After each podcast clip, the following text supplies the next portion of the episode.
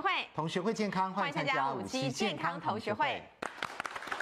好，欢迎进来宾，首先欢迎到保健室主任潘万宗博士，潘老师好。大家好。欢迎我们值班医师肝胆肠外科医师肖敦仁医师。大家好。欢迎值班营养师谢一芳老师。大家好。好，还欢迎到值班中医师邹伟仁医师。大家好。欢迎资深医药记者洪素清素清好。大家好。好，今天开始来看潘老师的保健室电子报。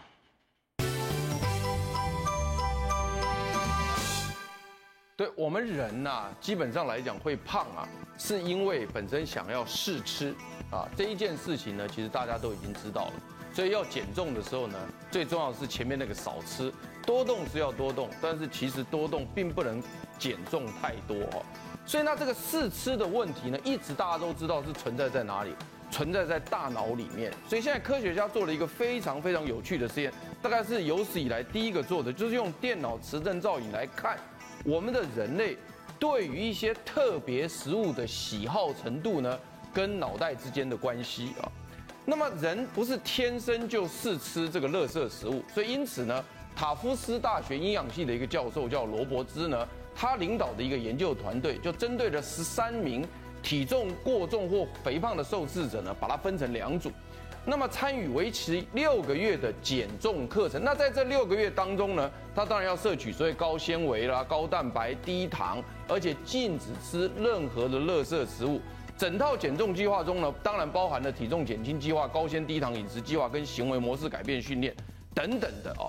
但他强调一个非常大的重点，也是我们健康同学常常讲的，在整个过程当中，必须要让每一个减重者吃饱。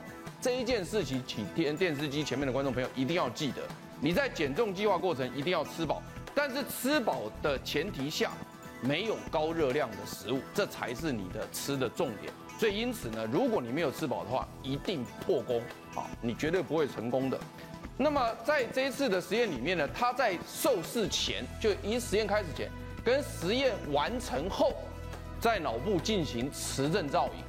造影哪一个位置呢？造影脑袋一个非常重要的位置，这个位置是干嘛呢？就是让你能够重复学习而且成瘾的位置。也就是说，你喜欢一直打篮球，你觉得很高兴，是因为这边上瘾，打篮球上瘾了；你喜欢一直喝咖啡，是因为你上瘾了；你晚你一直试吃甜食，是你上瘾了；你试试吃炸鸡排，你上瘾了。可有的人呢，看到鸡排就不吃，就是这个区域没有。上瘾，所以因此这个非常重要的一个区域呢，我们就称之为叫做 reward system，叫回馈酬偿系统啊，这个这个等等的啊。那么这一次呢，这样的一个研究呢，是全世界第一招来看这个东西。所以因此这一次的实验告诉大家，就是说呢，一个人看到这个健康食物会觉得很爽的，是可以被运作的。也就是说呢，这十三个人在减重之前。看到健康食物是不爽的，但是减重后的六个月，他看到健康食物，他变得很爽。所以因此，如果这件事情是成立的话，那么显然安德兄呢，现在看到健康食物是不爽的，啊，但是以后呢，训练完之后呢，看到健康食物，哎，他就会很爽，所以这就会改变了一个东西。那么另外，这个脑袋里面的这个食欲中枢呢，也非常的重要。很多人呢是眼肚子饱，眼睛不饱。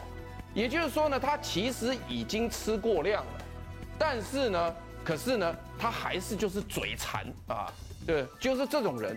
那现在发现有很多的食物，像这种天然食物，菠菜，假设举这个例子，当然绿色蔬菜都很多，绿色蔬菜里面的叶绿叶绿素的类囊体，它就可以让你产生一个饱足感。所以因此呢，大家多吃这些青菜是非常好的一个饮食习惯。所以因此呢，他们就做了一个实验，就是把菠菜啊，如果你能生吃就生吃，不能生吃就烫熟都没关系，打成汁。在这一次的实验里面，你可以看到呢，参与者每一天在每一餐之前呢，喝五公克五公克烫熟的菠菜汁也可以啊，没烫熟的也可以，你自己决定。但是呢，两组呢，一组是安慰剂，一组是菠菜汁，结果发现呢。有吃菠菜汁的这一组呢，他们可以多减掉一点五公斤，所以显示看到脑袋中心里面的一个所谓的吃吃饭中心跟一个所谓的上瘾中心这两个的交互作用呢，可以使得你整个人生呢产生很大的改变哦。所以因此在这一次的这个实验里面呢，我们也也发现就是说呢，食物进入消化道之后呢，肠道会释放荷尔蒙，让大脑产生饱足感，这是一个很重要的一个观念。所以因此从这几个实验里面看得到，就是说呢，其实这个饮食习惯呢是可以从小来培养的。所以大在电视机前面的观众朋友，如果说你刚开始的时候培养这种健康饮食习惯，可能自己觉得并不是太愉快。但是呢，经过长时间的不断的反复的练习之后呢，到最后你就会觉得习惯，那时候你的减重就成功了。好，谢谢潘老师，嗯、这的确是这样子啊。我现在看到蔬菜跟水果基本上是蛮愉悦的哦。以前不爱吃吗？以前呃。高中以前，大家看到蔬菜都摇头的啦。哦，所以是可以改变的。是是，的确是可以改变。嗯，那呃，美国也有一个科学家哈，因为现在毒物太多了，他针对自己做了一个研究。是啊，他研究他全身上下究竟有多少种有毒的物质，对，就测量出来，它有一百六十五种有毒的物质，从头发开始一直到脚跟，一百六十五种这么多，包括汞啊，包括对啊，多氯联苯啊，微量的存在啊，都在他身体里头，铅、镍、铬可能都有一些些吧，排不掉的，好，所以换句话说呢，我们的很多器官呢就很累，它真的就需要排毒。嗯，那今天我们请来的中西医两位中西名医来大 PK 一下。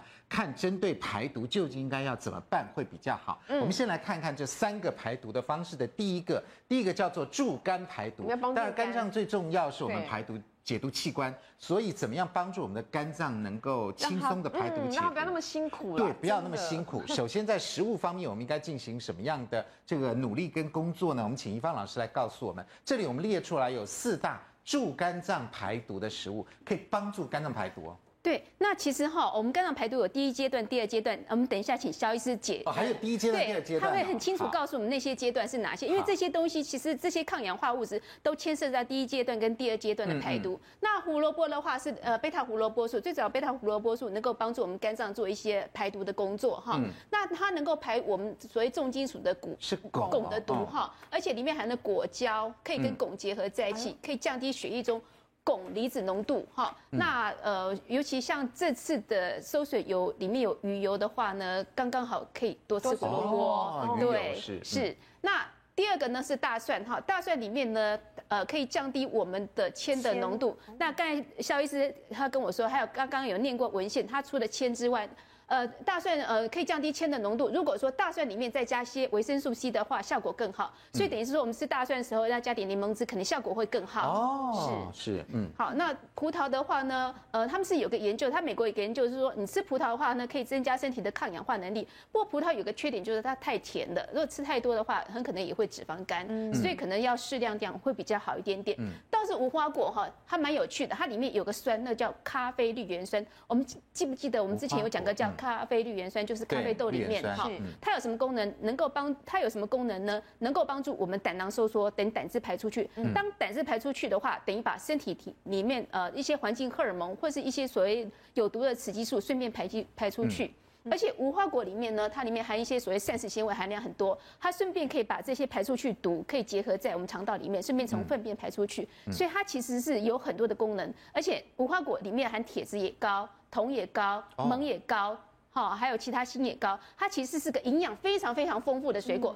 最近台湾有种，所以我建议大家，呃，台湾多吃一点台湾的无花果。我们吃到的好像都变果干了。对对对，可是那是以前都是进口的，台湾没有种，可是现在台湾有种。对，我们真的水果无花果了。啊，我们最好吃新鲜的，因为其实它里面还包括一些多酚跟类黄酮。以后再跟各位说，其实它还有很多很好的功能在里面。好。大家多认识一下无花果，嗯、所以四大助肝脏排毒的食物就是胡萝卜、大蒜、葡萄跟无花果，各有各的功能。哈、嗯，我想补充一下，就昨天特别去读这个，说大蒜可以排这个铅的毒哦。嗯，对。那他做实验是这样子，是喂这个小老鼠吃这个含铅的水。嗯啊。那有一组是同时给它吃这个大蒜新鲜榨出来的汁。哦、嗯。那另外一组呢，给它吃维他维他命 C。那第四组呢是。维他命 C 跟大蒜精都一起吃，嗯，那结果最后呢是，当然是大蒜精加维他命 C 效果最好，真的，哦，对，哦，但是要注意一件事情是随餐使用，随餐，因为餐前就是因为这个把它吃，餐后吃大蒜加，因为这个铅进到体内以后，它很快会经过这个血脑屏障，就进到脑部去了，哦，特别是对小朋友，他对他的发育会影响非常的大，所以意思是说，应该每一餐都要吃。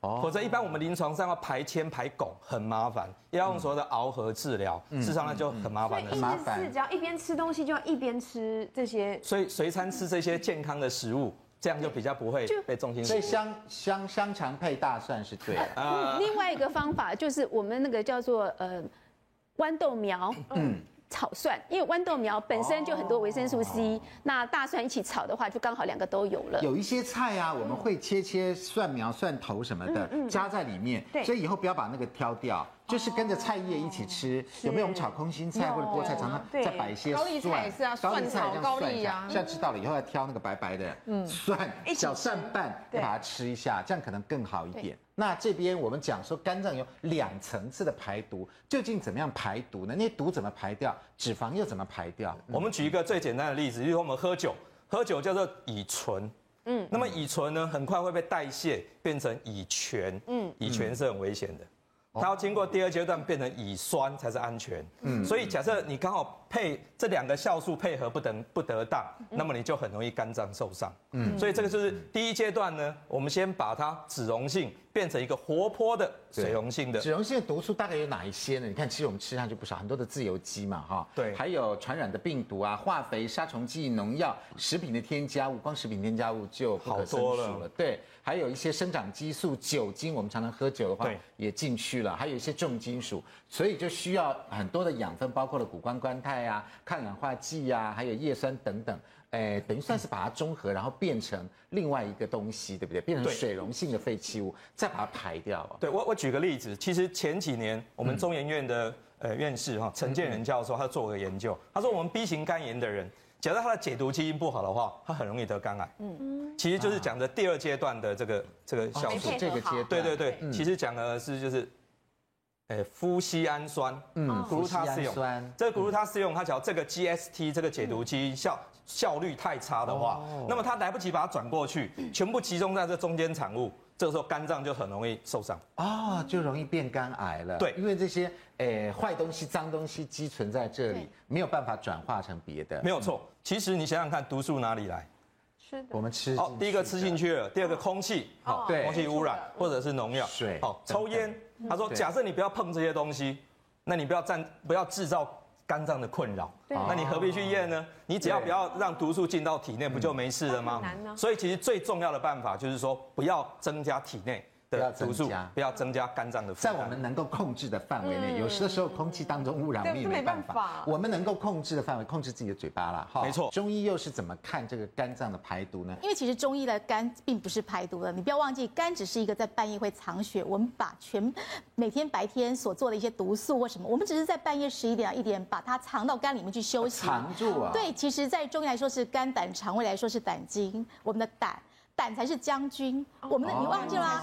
肝制造胆汁之后，对，肝制造胆汁之后呢，我们把它收藏到胆胆囊里面，主要是胆经去控制它这个将军去控制我们的排毒系统。那我们就发现说，中医常在说一个排毒的话，会有一些症状和依据。对，第一个就是说，我们发现指甲，对，那这个这个凸起，还有一个就凹陷，这个东西凹陷，对，这两个是一个非常明显。像我之前在肝不太好的时候，我有这个情况，主要是说我们的中医是肝。是想到时候会抽筋，肝不好会抽筋。可是肝主要是外放在爪甲，就是小兽、小动物的爪甲。如果你肝不好的话，手指、手爪的话，都会有一些一些信号告诉你。所以在肝脏堆积的时候，指甲会有一些凹陷或者凸起的。那什么叫做凸起的零线或者向下凹陷？呃，比方说，像我这个算不算？因为我看到我的指甲也有一条一条一条一条的。嗯，不会，这是属于心气不足。心气不足，肝的话是整个扁平了，或是一个凹陷下去。对，凹陷下去，对，凹陷下去，整个变扁平性的会有这个情况。所以我这个不是哈。对，是还好。健康的。你目前算是健健康一点的。好。第二个是乳腺，我先提出一下，就是如果对，刚才怡芳已经说了，如果说你毒素非常多的时候，其实毒素是堆到脂肪。去堆积的，嗯，可是呢，如果说你的状况不太好，比方说你在化疗状况情况，或者说你在很疲劳、慢性疲劳的上班族的话，嗯，其实乳脂肪里面的一个。毒素会增加出来。那刚好肝经呢，我们从脚底走到了肚子，那你不要以为说肝经到肝这边就断掉了，不会，它有一个另一支，另外一支是从侧边，然后到了乳房这边。但因为乳腺这边有一些乳腺增生，或是一个男性的女乳症，都是一个肝不太好的时候，或是太疲劳的时候，脂肪做不正常堆积，它会有胀痛的情况。所以胸胁胀痛、乳房胀痛也是一个肝的一个毒素的表现。那第三就是这个方面，对，因为《黄帝内经》其实大家都知道，《素问·灵书》反正节目里面已经讨论很多《黄帝内经》，它是讲了五十八种毒素的情况。可是你不要忘记，现代人除了之前那个重食物中毒、药物中毒之外，情绪压力非常大。嗯，所以自从《黄帝内经》之后，发现原来中毒毒素不是只有吃东西造成的，你的一个情绪不畅、暴躁、易怒，这就是肝胆经所造成的。所以这个地方随着气，有没有看到？像我们就是一个每天都。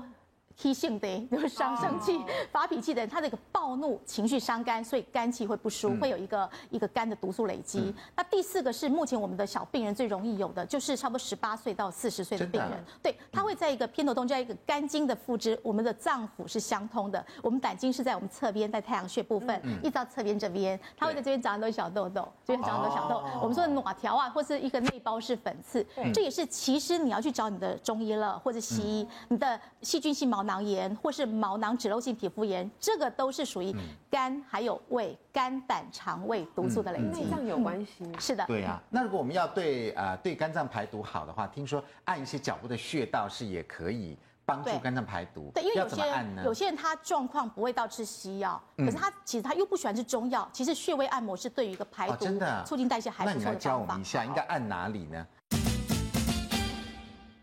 好，周医师教我们要没事就排排毒哦。对，来先按摩脚部，对不对？对，没事按按脚，按哪里啊？我们先来介绍一个，就是肝经的第一大穴，就是大敦穴。大敦穴是在一个大拇指吗？对，大拇指的内侧，就是在跟第二指交接。比方说，像一个大那个指甲，对不对？指甲外围差不多零点一寸，就是旁开一点点的地方。在这里哦。对，就是那个板青十大酷刑拔脚趾的旁边这地方。哎呦，按那里应该很痛吧？对，它就叫刺痛感。很痛。因为大敦穴本身就是在一个做一个舒畅调达。脚底按摩常被人家按这里。对，而且这里很痛。你按完以后放松，其实还蛮爽。蛮舒服的，因为它本身是在一个泄热舒压，然后这个大敦穴是一个肝经的第一大穴，就是它从这边起点，那它会往上走，走到第二个穴道。大敦穴是要按十五下，好，那当然。那容小的帮你按十五下这样，因为按按摩之后呢，它本身是会让它的气机通畅，会让气和热。我们中医很以以前比较怂，都喜欢讲火气大，有热毒的话，从这边可以去放松下去。那另外我们介绍第二个穴道叫太冲穴，基本上太冲穴其实在。台湾的观众会比较红，为什么？因为中医的肝，除了刚才说的一个情绪压力，你说内分泌神经系统，还有一个中风也是肝，颜面神经麻痹三，这叫肝风内动。也要多多按就是。对，因为肝这个东西是肝这个内脏里面常会起台风、刮大风。多按太冲。然后太冲穴就是在一个我们在两指中间往上，经过这个有没有指掌关节的后面一点五寸这地方叫太冲穴。太冲穴就是在深陷在一个肌腱下面，也是痛的。哎、欸，其实这个按摩之后，对于整个下半身循环还有小腿循环非常好用。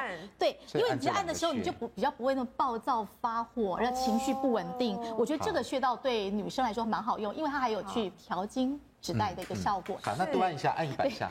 我想说，我到昏倒了，红点点就不拿下来了。这个啊，周医师有问题。那因为这个部位，这两个部位，应该我们自己按自己也可以。自己也可以。对，是的。但是因为女生现在比较怕的就是，她用按摩的时候，她是蛮有效果，可她很怕她的手指会变形。因为女生现在比较秀气，所以我建议是用个按摩棒会比较好。了解了解。对，是的，是的。而且自己按比较不会那么大力。哎，对对对，要比较有借只只要知道痛的点，对，建立实力会比较好。像我们是外人按的话，你就会比较有感觉一点。对对，好。那另外还有环唇固肝是怎么样？环唇固肝？呃，大部分人都觉得这附近吗？还是怎么样？大部分都觉得说肝经从脚走上来之后，经过了一个胫骨内侧到大腿内侧，经过肚腹的肝肝区之后就断掉，其实不是的。肝经有一个侧支，经过乳房旁乳房的周围，一直经过喉咙到了嘴唇边。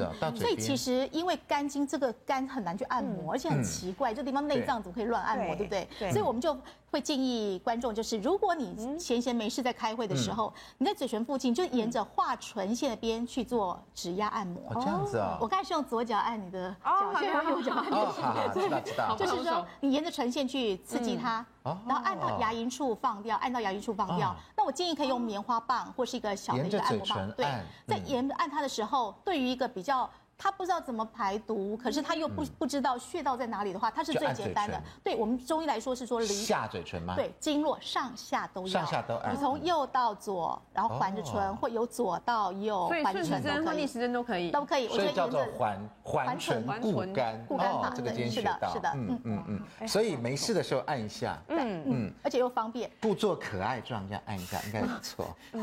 也可以。环唇固肝。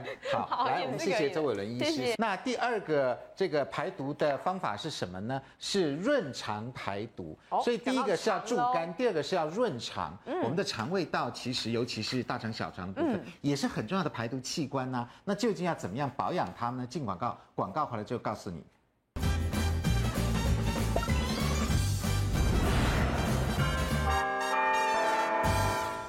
欢迎回到五期健康同学会。好，今天教大家这个三大排毒的攻略，好，跟器官有关。第一个是助肝排毒，第二个是润肠排毒。这个润肠排毒教大家是怎么呢？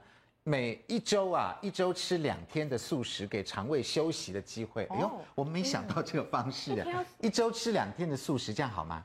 呃，这个是不错，但是其实我更建议是每天都吃比较多的蔬菜。那这样其实是更好，每一餐青菜水果都要足够，那这样子的话才能够润肠。嗯，因为肠子里面不要吸收太多毒素，真的对肝很好。我偏偏肉类就是毒素比较多的嘛。没错，没错。哦，是。好，那这个当然大家都知道哈，我们对肠胃好的话，每一天如果都啊有吃一点多一点素菜的话，的确是比较好的。来，这个潘老师来告诉我们一下哈。这个我们当然晓得，现在的饮食指南跟我们小时候那个金字塔是不一样的。但是我们是不是每个人每天蔬菜基本上还是吃的不太够？哦，绝对是不够的，绝对不够。蛋白质来源从动物性的蛋白质跟所有植物性的蛋白质，我们曾经也在健康同学会讲过。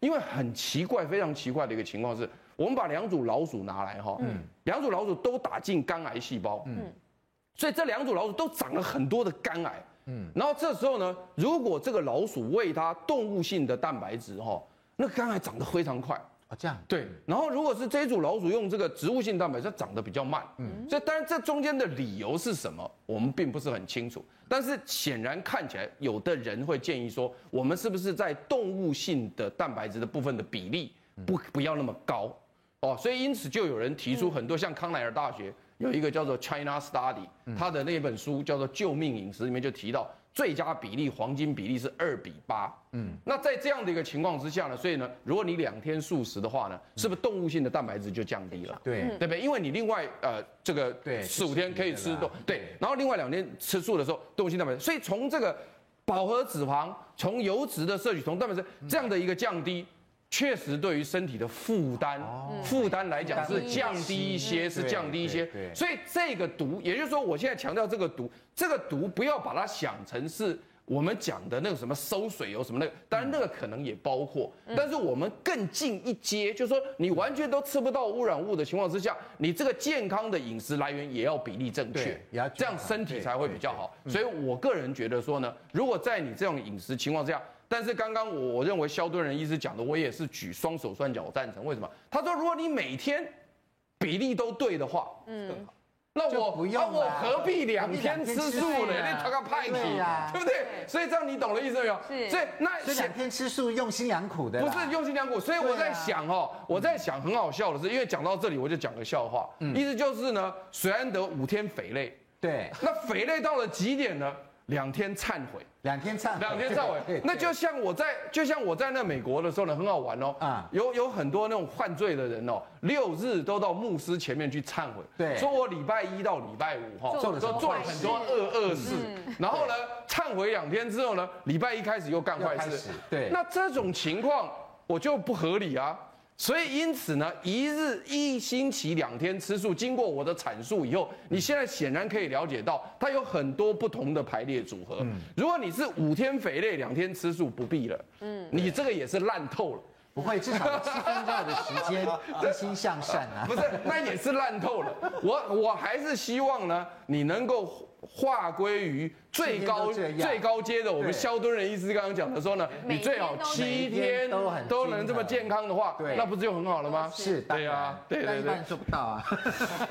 既然我们都要吃到五份蔬果的情况下来，以芳老师来告诉我们，如果我们要润肠的话，我们刚刚讲过要这个肝脏方面的是要吃什么？那润肠的话又要吃什么呢？哎呦，这边列了黑木耳、海带、蒟蒻、苹果、蜂蜜。对，如果说我们润肠之后呢，我们就不会再把毒素吸回来，嗯，所以一定要排便排得很干净。刚才回应一下，到底蔬菜一份是多少，两份多少？很简单，一碗菜叫两份。煮熟了一碗两份，菜是两对，所以每一餐呢，就是所有菜类全部合在一起，你一碗到两碗，你绝对是够。三餐对，那五六份的啦。其实是是非常容易达到的哈。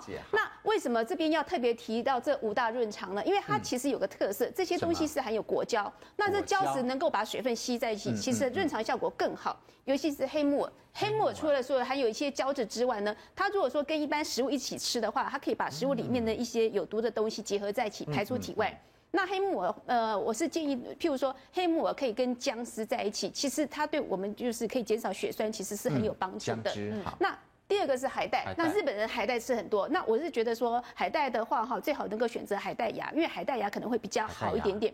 他们发觉说海带中的核藻酸。能够减慢肠道吸收一些放射性元素，哈，嗯，那使能够使是排出体外，好，可以预防白血病的作用，嗯，而且呢，海带对于体内的镉也有帮助，因为它里面还有海海藻胶，对，嗯，那至于第三呢，就是蒟蒻，蒟蒻。的话，我是觉得说大家还是小心一点，因为蒟蒻在制作过程当中会放碱，那碱若没有洗干净之后，是不是很好呢？虽然是很好，可是最好是越粗的蒟蒻越好，外面卖那蒟蒻面，我觉得加工太多了，所以还是慎重一下下。好，苹果。苹果的话呢，当然呢，因为它果胶成分是有帮助，里面还有半乳糖醛酸，它也能够帮助排毒。嗯、那至于苹果的话呢，还是一句话，就是要选择好的苹果哈，就是有机的苹果。有机苹果。对。至于蜂蜜的话呢，因为最主要是类黄酮，他们认为类类黄酮的确是能够减少这些毒素对身体产生的呃影响。那在蜂蜜，因为它里面含有寡果糖哈。樊老师非常清楚，寡果糖它能够让肠道一些好的细菌生长。当你肠道好的细菌生长的话，也可以润肠，也可以排毒哈。那基本上呢，蜂蜜。一定要慎选，否则的话，你吃太多的话，变成假蜂蜜、高果糖糖浆，反而变成脂肪肝了。对，没错，吃到蜂蜜都脂肪肝了，我相信。来，黑木耳、海带、蒟蒻、苹果、蜂蜜，这个是呃营养师告诉我们五大润肠排毒的食物。好，那中医又怎么看润肠排毒？中医的肺跟大肠是相表里的。嗯，既然刚才萧医师已经说，反正全身都能排毒，然后我们从呼吸可以把废气排掉，可是脏的东西怎么办？我们从大肠、小肠。然后日本的汉方学家，因为日本有一派就是 Camponokusuri 的一个 Sensei，他们是是觉得说食毒、水毒都可以有淤毒，都会造成身体的一个状况不好。嗯，那因为我们三餐就是要吃三餐嘛，然后就是要排便，可是你饮食不正常的话，造成肠胃功能虚弱，然后不能消化东西会变毒。我这边很简单说一下，中医不是什么都说毒的，因为你水在身体，反正人的百分之七十都是水分，大家都知道。那为什么中医独讲？一些湿气和毒素呢，就是因为我们举个例子，用天气来讲好了。我们现在是天身体都很正常，就没关系。可是当我身体状况出现变化，开始低落的时候，然后呢，我们身体开始有一些火气，那就很像说我们在三四月的时候，清明节前后，身体代谢变差了，结果一个西南气流来，所以我们的墙壁是不是会反潮？本来是一个身体状况不错，可是表面上装没事，只是在一个低落。后来呢，一个火气变大。才开始湿气就出来了，所以水毒是因为湿气然后造成的，然后接着火气又变大之后，毒素开始累积了，所以中医所说的是这样。那但是每个人的每个医生都跟你说，你火气大，你湿气很重，到底湿气是什么，火气是什么？我们可以用一些东西来鉴鉴别，就像辨证论治一样。第一个就是。这个舌苔是在状况不好的时候清晨一定会出来的，对。尤其有时候我在失眠或是焦虑的第二天，我会发现连唇边、嘴角都白白的，不是牙膏没有刷干净哦，是这边会白粉状或有没有一个平会就有粉状的嘴唇的时候，就是表示它湿气的前兆，是前兆。是舌苔还是舌边边？舌唇边是这样子，对，舌唇边，因为舌苔有时候大家看不懂，说怎么叫白后苔，所以我觉得嘴唇常铺白粉，对，开始身体的状况就会往下走。那这时候就是要。要请你代谢变好，吃清淡了。嗯，然后第二个就是说，像尿液混浊，嗯，其实这尿液混浊就是你好像有一些残渣或是粉粉东西，好像有一些东西要沉淀的物质，那时候你开始觉得困倦了，所以你这时候就务必你多喝水。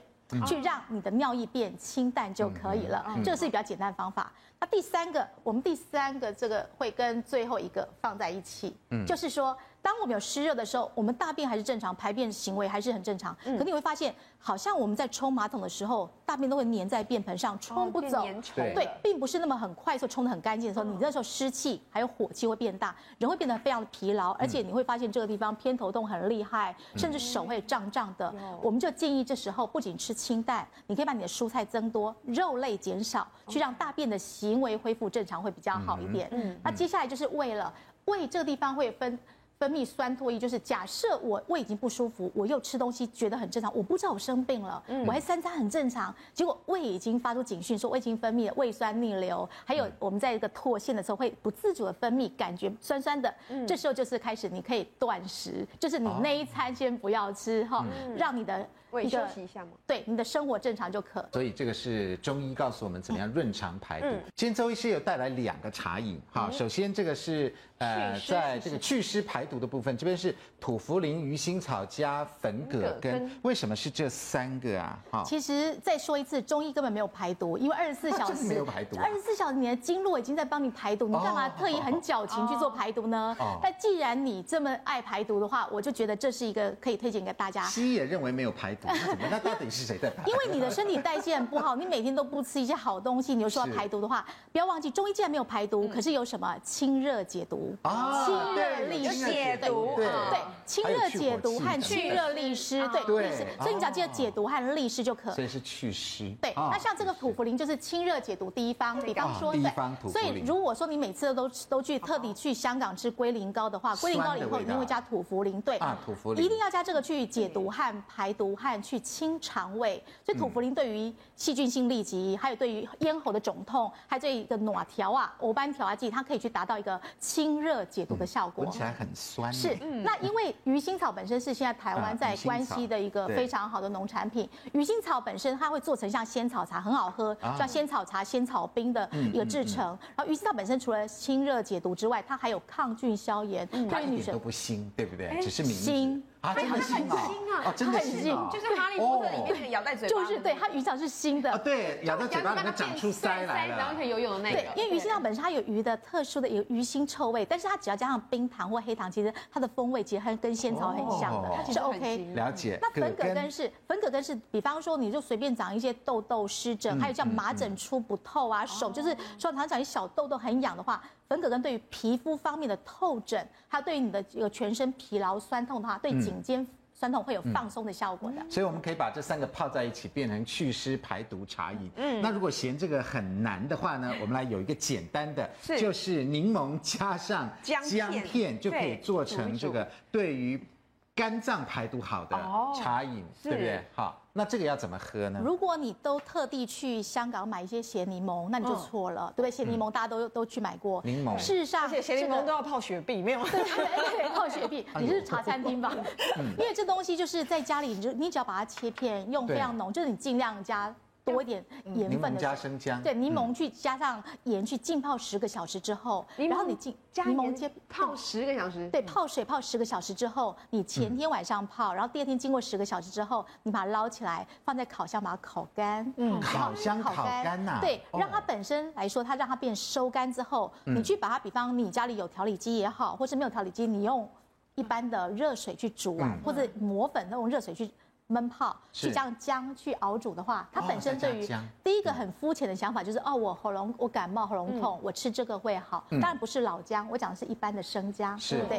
然后第二个就是它就是达到大家最喜欢的排毒，因为柠檬本身它的一个维他命 C 和有机酸是目前来说算是高的，所以它的有机酸多的时候，有机酸就是排毒，就是清肠胃，所以它对于清肠胃排毒是有效果的。嗯，喝起来又有生姜的味道，又有柠檬的味道，又是酸酸辣辣呛呛。好，希望它。真的能够排我们肝脏的毒好了。嗯，好，所以这个是两个茶饮啊，嗯，大家可以在家里 DIY 做做看。那第三个排毒的攻略是什么呢？助肾排毒，当然我们要好好的控制我们盐分的摄取了哈，是这个很重要。我们平常吃的是高盐、嗯高钠的食品，太多太多了，所以这一点呢，大家要特别的注意。好，那另外我们在市面上呢，常常会看到有非常多的保健食品，尤其是维他命啊、钙片等等。但是你知道吗？市售的维他命跟钙片，他说假设九百毫克，可是它未必是九百哦，搞不好到了一千也不一定哦。超标了。对，然后他说他有五十，搞不好他又没有五十，有的时候有二十几，到底怎么回事呢？到底我们应该怎么样买维他命跟钙片呢？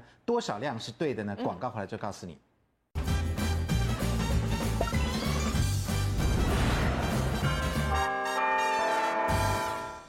欢迎回到五期健康同学会。我们国人呢非常爱吃补品，哎呀，维他命啊，哈，保健食品啊，维他命、钙片啊，显精、显定，哎，鸡精，哈，再包括中医的人参、当归，对呀，茯苓，什么一大堆，哈，所以换句话说，我们真的是很爱补的民族。那补来补去，会不会补过头了呢？哎，结果呢，这个消基会。跟这个卫福部都有调查哦，你看哈，上面这两个是消基会的检测，这个某某钙片哈，这有两个某某钙片，结果它标示它是六百毫克的，结果验出来它给你九百六到一千五，换句话说，它超出了它本来自己应该的一点六到二点五倍，嗯，好，然后另外这个下面这个柠檬酸钙呢，也是呃，它是标示是两百一。但他又给你不足，你认为你吃到两百亿没有？他才给你二十九到七十九。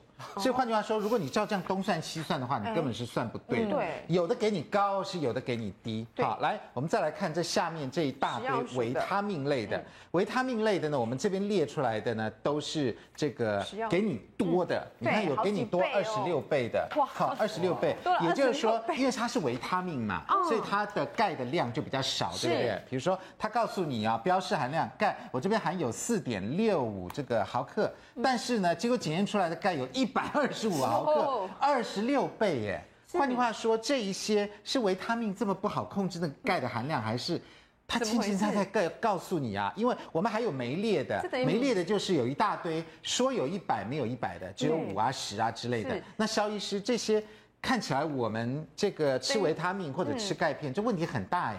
我们要算，你说每天到底吃了多少？钙的量 很难算哦。对啊，所以说全部都不准，所以一下吃太多，可能对身体还可能会产生一些影响。真的会产生什么影响呢？假设我们吃过量，我们看刚刚那个诶消基会这两个都是过量的啊，有一个是过量的嘛，超出了二点五倍啊，有一个是过少，那过量。会会造成我们心血管的这个死亡率增加。OK，我想这边打个问号哈。嗯，真的吃钙多过量，真的会造成心心血管疾病死亡率上升。那我想这个就是一件大事情了。对。那我想那个安德哥把这个这几个研究跟我说的时候，真的去查文献。我们看一下啊，二零一三年英国医学杂志发表研究，他说追踪六万四千多的女性。长达十九年哦，对，就发现每天的饮食跟补充剂所补充的钙元素超过一千四百一千四百毫克的女性，嗯，比起一天只摄取六百到一千毫克的女性，总死亡率增加百分之四十哦，很多哎，对，那心脏血管疾病死亡率增加百分之四十九，哎，哦，这是英国的，对，那我们再看下面这个。瑞士苏黎世大学用两万四千名三十五到六十四岁的德国人，嗯，用问卷方式追踪十一年，嗯，他发现长期依赖钙片补充的人，得到心肌梗塞、中风或相关疾病的机会，比对照组增加百分之八十六。嗯，这两个都是负面的。对，所以整合起来来讲，他说这个两个团队长期大规模研究，发觉一天钙片只要超过五百毫克的话。会使血中的矿物质浓度，就钙的浓度瞬间增加，嗯，它导致心血管疾病的几率比一般人多到我们三到九。我们吃钙片，大部分如果单是钙片的话，都超过差不多超过五百吧。对，那这边嗯对，所以这边跟你讲说，吞服钙片会使血液中矿物质浓度出现瞬间爆量，爆量。哦，这个讲说 flooding 一下子像洪水来一样这么大量。那因为钙会影响到我们心脏跟血管的收缩，嗯，所以。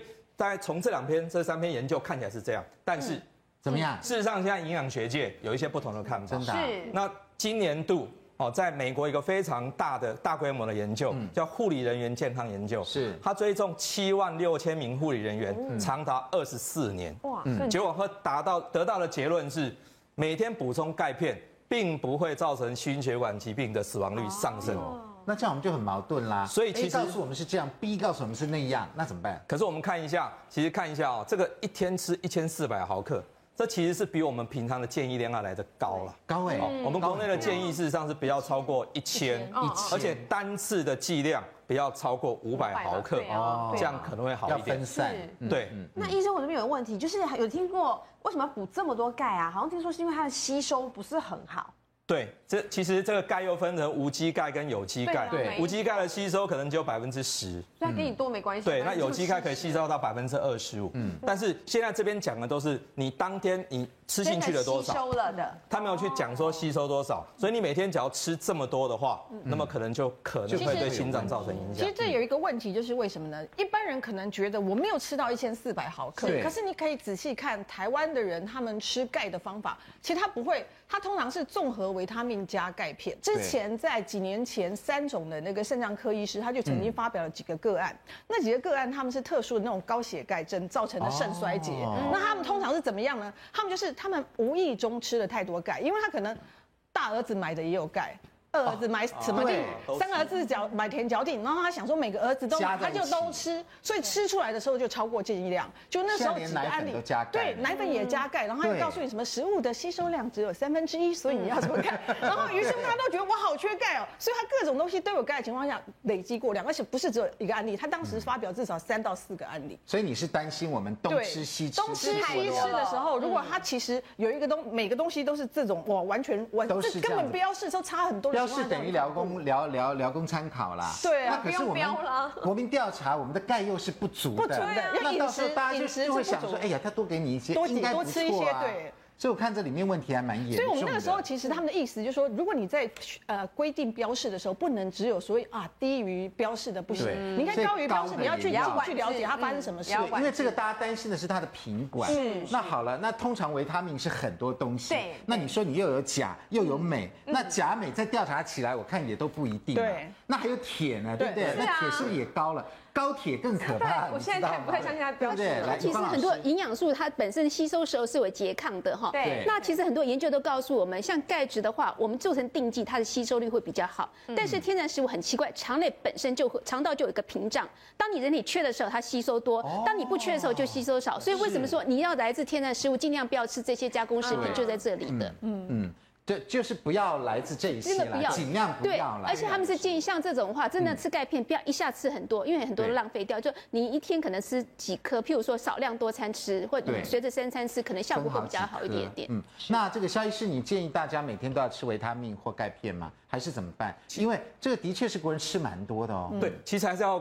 观察一下，说计算一下你每天到底吃了从饮食补充了多少？那现在都算不准啊。对啊。饮食你吃的，例如说你每天有喝牛奶，对，还是有吃小鱼干，甚至说像我每天早上都有喝芝麻酱，那这里面钙非常的高，嗯，那这个我就不需要去补充这个了。哦，只要能够从食物来补充，我想是最健康。嗯，那不得已才用一点不得已健康食品来泡。如果我们认为只有钙的问题，那就错了。还有铁的问题哦。你看，也有经过调查，市售保健品实际含铁量，哎呦，也是超过标示哦。到底是怎么回事呢？你看，这些都是维他命，对不对？维他命里面也有铁啊，我们也会吸收到啊。好，本来标示，比如说这个哈，标示是一点二，那结果验出来有四点五。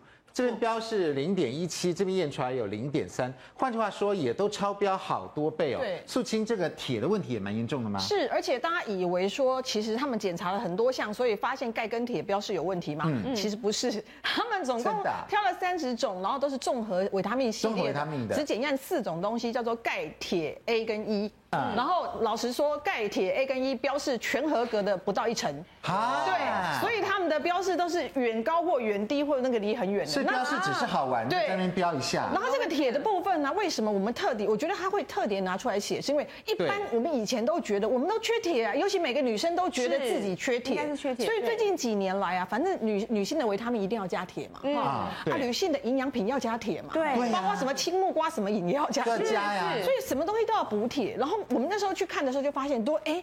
即使里面的这些加铁的东西还是会超标。可是最近几年来，越来越多的研究说，铁其实一样是不能补充过量的，而且它的影响可能比刚才钙还高。哦，对，因为铁毕竟我觉得跟钙是不一样的，对，这个化学物质啊，金属我觉得不太一样哦。好，那事实上呢，呃，有医学研究过，铁如果过高的话，可能是代谢症候群，这我们就了解，就太胖了哈的危险因子。来，肖医师来告诉我们，为什么铁过高也不行啊？是，这我在两千零二年的时候做了研究哈，啊，就是我们台就是北部的一个电子厂，四千六百多个人参加，哦，四千零六十一人，嗯，那我们排除掉病毒性肝炎、化学性肝病，那剩下就代谢性肝病呢，留下来分析，结果发现这些人呢，有百分之十二有代谢症候群，嗯，那我们就很好奇，哇，百分之十二，因为这电子工厂都是年轻工程师啊，平均年龄只有三十五岁。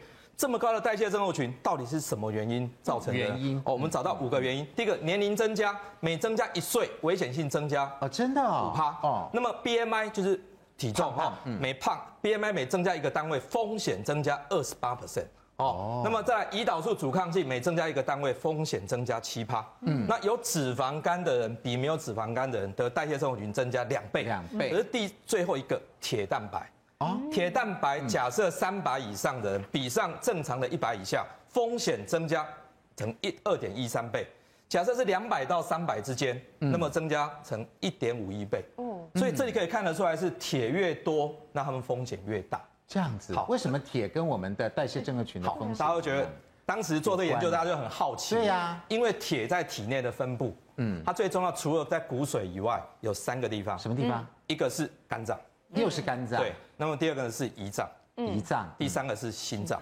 哦，OK，所以它既然会沉积在胰脏的话，这三个跟代谢症候群都是有关的，特别是胰脏。那么胰脏要分泌胰岛素，代谢症候群其实最重要就是胰岛素的阻抗性增加。哦，胰岛素的阻抗性增加，所以当你铁太多的时候，就会影响到胰岛素的一些代谢，就会造成问题。好，所以铁太多是不行的。我们都知道太少会贫血，可太多第一个就会带成到代谢。所以我们那个维他命就不能乱吃了哈，随便乱吃，然后发现说啊，它铁说只有一点点，搞不好都超过哎，而且好可怕。对，好玩在哪里？他发觉天然食物铁，我们肠道有一个屏障，不会吸收，也是屏障。对，但是这些剂剂对药品的话，就会百分之百吸收，所以可怕在这里。而且你知道吗？所以现在市面上，因为女生太迷信补铁这件事情，他们做的那个所谓的饮品系列，它甚至还会特别标示说，我们这是吸收率或吸收效率非常高的铁。啊，还把它特地设计成，高兴啊，对，就想说哇，这很划算，因为 CP 值高，因为他说它是吸收率最好的一款铁，那就我就觉得更恐怖了，因为你如果不缺，你又买这个吸收率 超好的铁，就很恐怖了，然后伤害肝脏。胰脏还有心脏哦，对啊，心脏，这是一种迷思，因为女生都想说自己每个月都在来，我们好像应该要补铁，从小妈妈都失铁，妈妈都这样讲嘛。对，还有一个就是说，好像头晕，是不是你就是缺铁？不是，很怪，大家会连着。一直来的刻板印象是这样，对。所以搞不好你都你都补铁补太多，你有每天有吃维他命吗？有。每天有吃钙片吗？没有。那还好，那还好。好，所以铁过高，我们千万想到跟胰脏、心脏跟这个肝脏有关。所以铁过高也是脂肪肝炎的危险因子。我们刚刚讲过，脂肪肝现在十七岁的人都有了。嗯。好，所以这个铁过高也要小心。那我们接下来再把有脂肪肝的人再分析，就发觉只有四分之一的人有 GPT 异常。嗯。哦，这差别很大哦。因为脂肪肝一般来讲是良性的疾病，对，不会怎样。但是当它 GPT 高，就所谓肝脏发炎了，这时候就产生脂肪肝炎。它会往脂肪肝硬化，甚至于肝癌去走，嗯，所以这这个就很危险。那我们就分析为什么这四分之一跟那四分之三不一样？嗯，一样是两个危险因子，一个呢又是胰岛素阻抗性增加，哦，最后一个就是铁过高了，是铁过高。嗯，这个铁太多积在肝脏，或者是积在肝脏，它会造成自由基增加太多，这个时候就去破坏肝脏细胞膜，以造成问题。哦，这个自由基增加，哦，所以这个是非常重要的哈，破坏肝脏细胞膜，就把肝脏细胞里面的这个酵素 GPT 给放出来了。所以一抽血，哇，GPT 怎么那么高？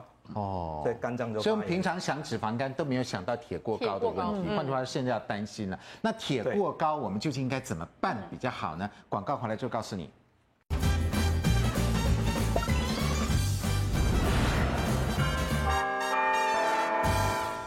欢迎回到五期健康同学会。铁过高影响这个心脏方面的疾病，还有呃胰脏啊，胰脏啊，还有肝脏代谢都出问题了。那我们怎么样避免铁过高？是，那第一个当然是我们今天讲的，因为这个。维他命里面可能会含有铁，嗯，对，特别是它有可能标示不清，所以呢，有两种人可能不需要，男生，哦，还有更年期，对，更年期以后的妇女，因为她没有每每个月在流血了，所以这样的人事实上是不需要补充的。那另外呢，我们要避免，我们要入口管制，哈，入口管，吃要小心一点哦。第一个少海关呐，红肉红肉少吃一点，哦，牛猪羊肉少吃，然后动物内脏，猪肝、猪心、猪肺、猪肠这些铁很多。第三个酒。酒是一种液体的金属，喝酒里面没有铁啊，但是它会促进铁的吸收，所以这个要。